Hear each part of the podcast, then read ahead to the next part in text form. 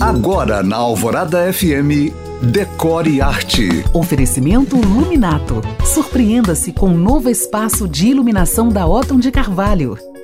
Para fazer um presépio decorativo, o céu é o limite. Existem presépios enormes e lindíssimos, mas para montar um presépio básico que cai entre nós, traz o mesmo espírito natalino para casa e enfeita do mesmo jeito, precisamos de pouca coisa. Em primeiro lugar, o dono da festa, o menino Jesus. Seus pais, Maria e José, vêm em segundo. Depois, os animais do estábulo que aqueceram a criança, o anjo que anunciou ao mundo seu nascimento, a estrela de Belém que indicou o caminho para os reis magos e os próprios reis, Baltazar, Gaspar e Melchior. O resto você adiciona para conferir charme. Um musgo aqui, uma flor ali, uma luz a colar. E só para registro, geralmente os presépios são desmontados no dia 6 de janeiro, que é a data em que os reis magos chegaram na manjedoura. Se você chegou agora, pode ouvir este podcast novamente no site da rádio.